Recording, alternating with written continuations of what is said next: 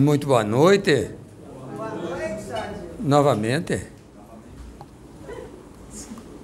Um episódio muito importante na minha vida, eu tenho 85 anos e nunca tinha é, participado de alguma coisa semelhante.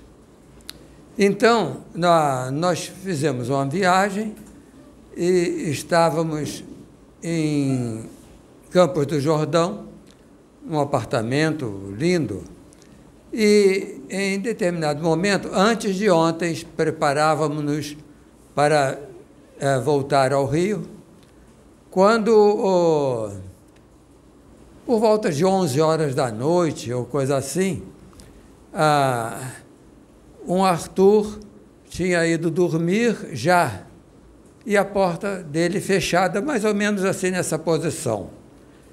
Ah, havia um, um hallzinho, a porta do nosso quarto estava aberta, mais ou menos em frente àquela. Ali onde está o Vicente era a porta, a abertura que ia para a sala, onde o, o outro Arthur estava lendo, com as luzes acesas. Uma beleza. E eh, nossa cama, mais ou menos nessa direção, Sônia já estava dormindo, eu me preparava para deitar, estava sentado, e então foi alguma coisa fantástica. Um rapaz bem apessoado, bem trajado, claro, com esse, esse corte quase que militar, né? Que estão usando muito agora, aqui fica raspado, e o cabelo, é, o cabelo meio ondulado, assim. Ah, castanho, mas bem arrumadinho. O cara era bem apessoado. Aí ele saiu daqui. A porta estava fechada. Mas eu vi. Ele, ele passou. Ele veio, não olhou para mim, eu estava ali sentado. Ele não olhou para mim, olhou em frente e passou. Ele vestia, ele trajava assim, feito um. Feito um kimono, um mando, um manto transparente, uma túnica, poderia ser, é, e por baixo uma outra túnica branca. Na esquerda, havia uma faixa em toda a dimensão vertical dele. Rosa, não era um rosa bebê. Era um rosa assim meio desmaiado. Não, não tinha vivacidade. Mas ele veio assim e foi direto, passou, entrou no nosso quarto, passou pela lateral da cama, onde Sônia estava, e continuou. Eu fico imaginando, se ele passou pela parede aqui, ele caiu lá embaixo, eram três andares. Deve estar todo quebrado. Olha, ela falou espírito. Era um rapaz. Eu vi, como estou vendo cada um de vocês. Olhe, a única coisa que me incomodou foi que ele não olhou para mim. Ele passou olhando em frente. E sei lá o que é que ele fez, se saiu pela parede, sei lá.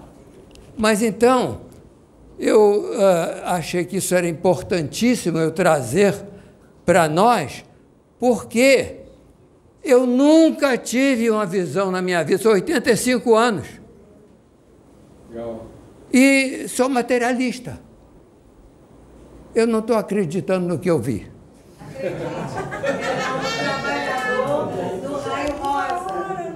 Olhe, é, é, me, me pareceu que isso teria que ser gravado, por isso que eu pedi, porque foi alguma coisa inteiramente fora do normal. Justamente pela roupa que ele estava usando.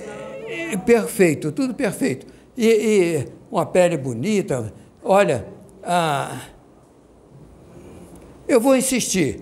não era fantasma, não era alma do outro mundo, não era a, a, alma penada, não era bicho-papão. Era gente. Era um, um trabalhador do raio rosa. Obrigado, hein, gente.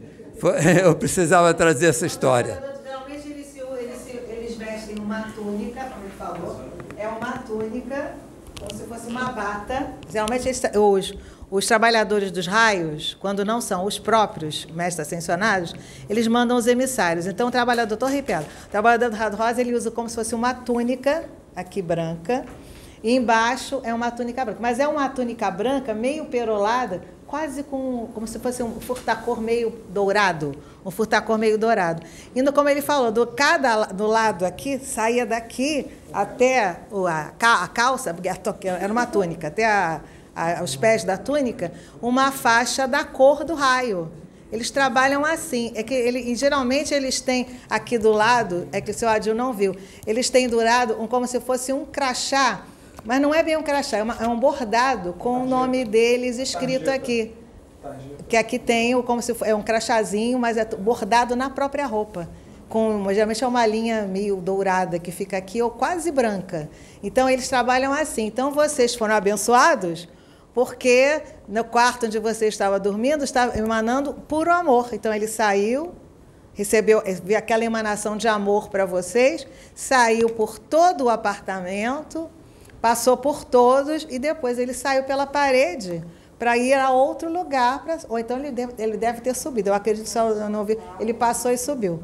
Então é assim que os trabalhadores de cada raio, de cada chama da grande fraternidade branca trabalham. Então, eles trabalham assim mesmo. Então, e eles são identificados justamente pela faixa que eles usam na roupa.